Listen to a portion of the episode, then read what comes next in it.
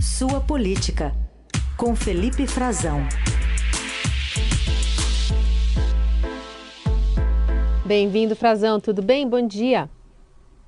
Oi, Carol. Bom dia para você. Bom dia para os nossos ouvintes da Eldorado. Uma boa quinta-feira a todos. Bom, queria te ouvir um pouco mais dessa entrevista que você fez com o senador Flávio Bolsonaro, uma entrevista em que ele se coloca à frente do, da campanha mesmo, né, da reeleição do presidente, seu pai, mas falou sobre diversos aspectos, desde a CPI do MEC, em relação às denúncias de assédio contra Pedro Guimarães. Queria que você colocasse aqui os principais pontos para os nossos ouvintes. Sim, Carol, exatamente. Foi uma entrevista eh, que estava sendo trabalhada já, a gente estava há algum tempo para realizá-la, né?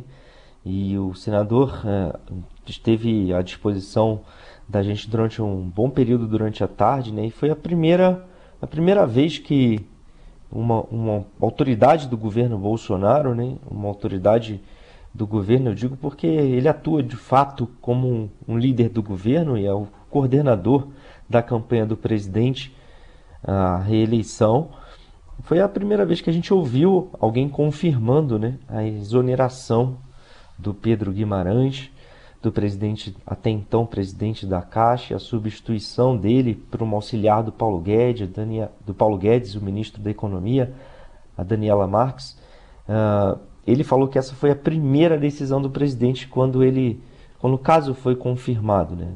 E que o presidente ficou muito chateado com as acusações, mas que palavras do Flávio Bolsonaro não se pode tergiversar numa pauta importante como essa e que o fato da substituta ser uma mulher é uma resposta clara para a sociedade que esse tipo de conduta de um superior hierárquico com uma subordinada, no caso são várias, né, Carol? São, eu até perguntei porque são casos, eh, tem um número de denúncias, né? não é uma, uma denúncia isolada, mas tem uma robustez nas denúncias e gravidade nas acusações. Então, que esse tipo de conduta, segundo ele, não será aceita, não é e nem será aceita no governo.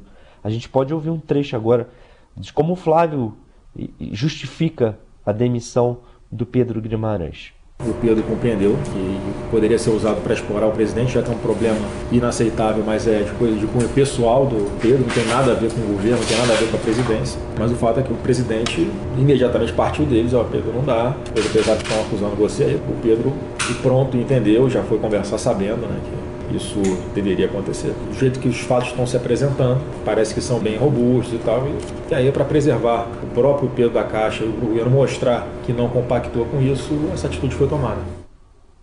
É, cara, uma diferenciação, né, do, uma, uma vinculação que ele próprio faz né, a um impacto né, eleitoral que poderia ter uma denúncia como essa, na, justamente no eleitorado que o presidente precisa, precisa é um imperativo na, na campanha dele melhorar sua intenção de voto, que são as mulheres. E ele acabou é, é, percebendo isso, agindo muito rápido e pedindo, então, essa conversa que foi ainda na noite, de, de na noite anterior, né, na, na noite de quarta-feira, a, a, conversa é, já diretamente, desculpe, na noite de terça-feira no Palácio da Alvorada, o senador estava lá e disse que saiu de uma reunião com o presidente e já chegou o Pedro Guimarães já sabendo que seria demitido.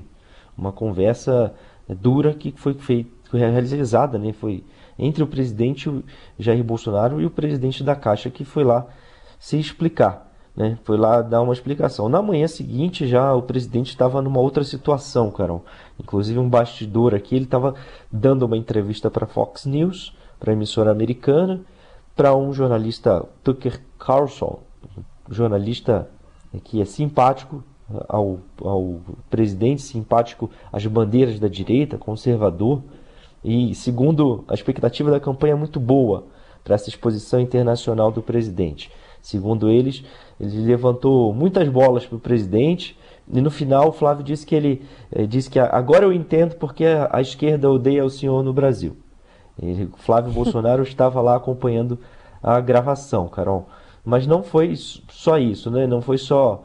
A gente fez uma entrevista mais longa para falar sobre outras coisas também.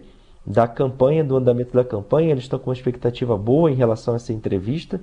Não sei se vai virar votos aqui no Brasil, mas vai ser exibida nos Estados Unidos.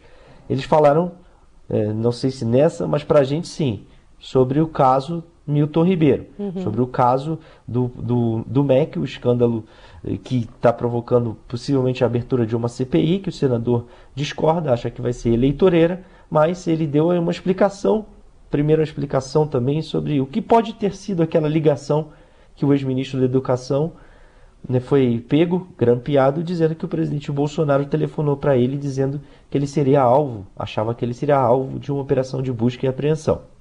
Eu não sei dizer se telefonou ou se não telefonou. Quando você analisa o contexto ali, pode ser alguma coisa também do tipo, olha, para confortar a família que ele possa ter falado. Qualquer pessoa que estava acompanhando, né, em função da gasolina que a grande parte da mídia estava botando em cima do caso, uma busca e apreensão é uma coisa que é possível, era possível de acontecer. Se ele tivesse interferência na Polícia Federal, coisa que o Bolsonaro não tem e não faz, se ele tivesse, por que, que o cara ia ser preso? Iam sentar em cima do inquérito lá e o troço ia morrer. A maior tem... prova de que ele não tem interferência é isso. E mais, se ele tivesse interferência, ele ia avisar de busca e apreensão. Se ele soubesse de uma coisa, ele ia falar, cara, tu vai ser preso. A realidade dos fatos falam por si só. Não tem como querer envolver o presidente Bolsonaro nisso.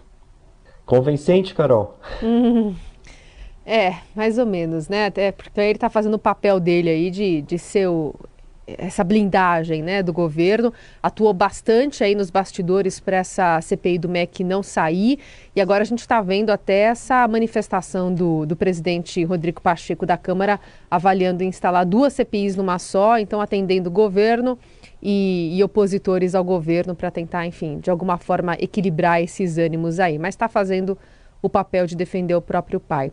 Sobre, aliás, eleições, queria te ouvir sobre um paralelo que está sendo inevitável a gente fazer aqui no Brasil, que é, é, os depoimentos feitos lá nos Estados Unidos de pessoas próximas a Donald Trump em relação àquele episódio de invasão do Capitólio, né? É, justamente quando estava diplomando o presidente Biden após as eleições, e a gente sabe o que aconteceu ali é, naquele ataque à democracia. Como é que o Flávio Bolsonaro entende essas incursões contra as urnas, contra o TSE e o que pode acontecer com seus apoiadores se o resultado não for o da reeleição do presidente? É, Carol, inclusive a gente conversou sobre isso, né? Pela, pela constante cruzada que o presidente Jair Bolsonaro tem feito para é, levantar questionamentos, né? Ele levanta suspeição, ele sugere desconfiança e o Flávio entende que o presidente não está em campanha. Eles acham que não. Bom, isso é bastante claro que ele está fazendo uma campanha, isso é uma bandeira do presidente, né? Mais do que uma campanha contra as urnas, ele tem uma bandeira a favor do voto impresso e foi derrotado no Congresso. Mas mesmo derrotado nas votações no Congresso, ele segue insistindo nessa pauta. E o Flávio Bolsonaro acha que ele está sendo bem ouvido, que isso está tendo repercussão popular. Eu pontuei até que já algumas vezes para autoridades do governo que eu não enxergo, não consigo enxergar isso como uma preocupação premente da sociedade brasileira. As pessoas estão preocupadas com inflação, estão preocupadas com o emprego, tem muita gente preocupada com a fome, né? Não tem o que comer, com o preço de combustível, as pessoas não conseguem mais se locomover direito, sua vida está passando por uma série de restrições, o salário não paga mais as suas despesas e não só é, despesas acessórias, mas despesas fundamentais. Uh, diante desse cenário todo, a gente já viu o que o governo está fazendo. O governo está pedindo, usando a Polícia Federal e o Ministério da Defesa, num diálogo com o Tribunal Superior Eleitoral, sugerindo é, mudanças no sistema de segurança do, da, da votação eletrônica, das urnas. E até agora eles não foram atendidos o Flávio, eu perguntei ao Flávio que, se ele entende que deverá haver algum pronunciamento sobre isso uh, por parte das Forças Armadas, né, que tem, estão aliadas ao presidente. E ele falou o seguinte, Carol.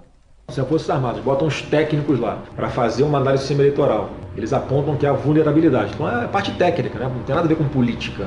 O Exército, a Marinha Aeronáutica não são instituições de governo, são instituições do Estado. E o TSE não resolve esses problemas, eu acho que é até natural que essas pessoas, talvez via o comandante do Exército ou via ministro da Defesa, tenham que em algum momento se posicionar. Olha, nós sugerimos que houvesse essas alterações, o TSE não quer fazer, por consequência, no nosso ponto de vista técnico, a gente não pode garantir que as eleições vão ser seguras.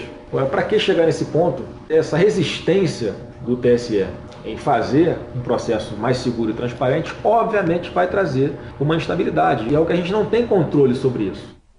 É, ele já dá a deixa, né, Carol? Já dá a deixa do a gente não tem controle, a instabilidade que isso pode trazer. Ele está falando, é claro, de alguma reação popular, de um caos, de um levante de apoiadores do presidente Bolsonaro. A gente sabe que muitos deles têm acesso a armas, né? tem manifestações, inclusive marcadas para o mês que vem, armamentistas, que são uh, muito ligadas, são da base do presidente Bolsonaro. E eu perguntei a ele se houver uh, também algo nesse sentido, qual seria a reação do presidente e do governo, já que nos Estados Unidos ele entende que não há vinculação com o Trump, mas as investigações que você citou no Congresso americano estão apontando em outra direção, inclusive de que o presidente tinha a intenção de participar diretamente. Carol, olha, vamos ouvir aqui a resposta do Flávio Bolsonaro. Se houver um levante popular, como a gente viu nos Estados Unidos, de agressão, de tentativa de invasão, até com mortos ao Congresso americano, ao Capitólio, ou algo similar, qual será a postura do senhor, do presidente, das Não, principais algo, nomes do governo? Algo Vão endossar algo isso? Algo incentivado pelo presidente Bolsonaro, a chance é zero.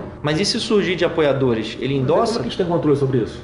No meu ponto de vista, no Capitólio, o Trump não tinha ingerência, não mandou ninguém para lá. As pessoas foram acompanhando, uma parte da imprensa lá mostrando os problemas que também existem no sistema eleitoral americano. As pessoas se indignaram. Aí fizeram o que fizeram, não tem nada a ver com o comando do presidente da República. Isso jamais vai acontecer por parte do presidente Bolsonaro. Por isso que ele está desde agora insistindo, ele sofre um desgaste com isso, querendo que as eleições ocorram sem o manto da desconfiança. É isso, Carol. É isso. A entrevista completa a gente indica você a ler nas plataformas digitais do Estadão e também na versão impressa do, do Jornal Dourado, do Jornal Estadão desta quinta-feira. Felipe, a gente volta a se falar nos próximos dias. Não, eu não vou falar mais com você, porque eu vou estar de férias. Mas segunda, ah, a partir bom. de segunda-feira, a Raíssa Abac está por aqui e, e comanda o jornal aqui nos próximos dias também.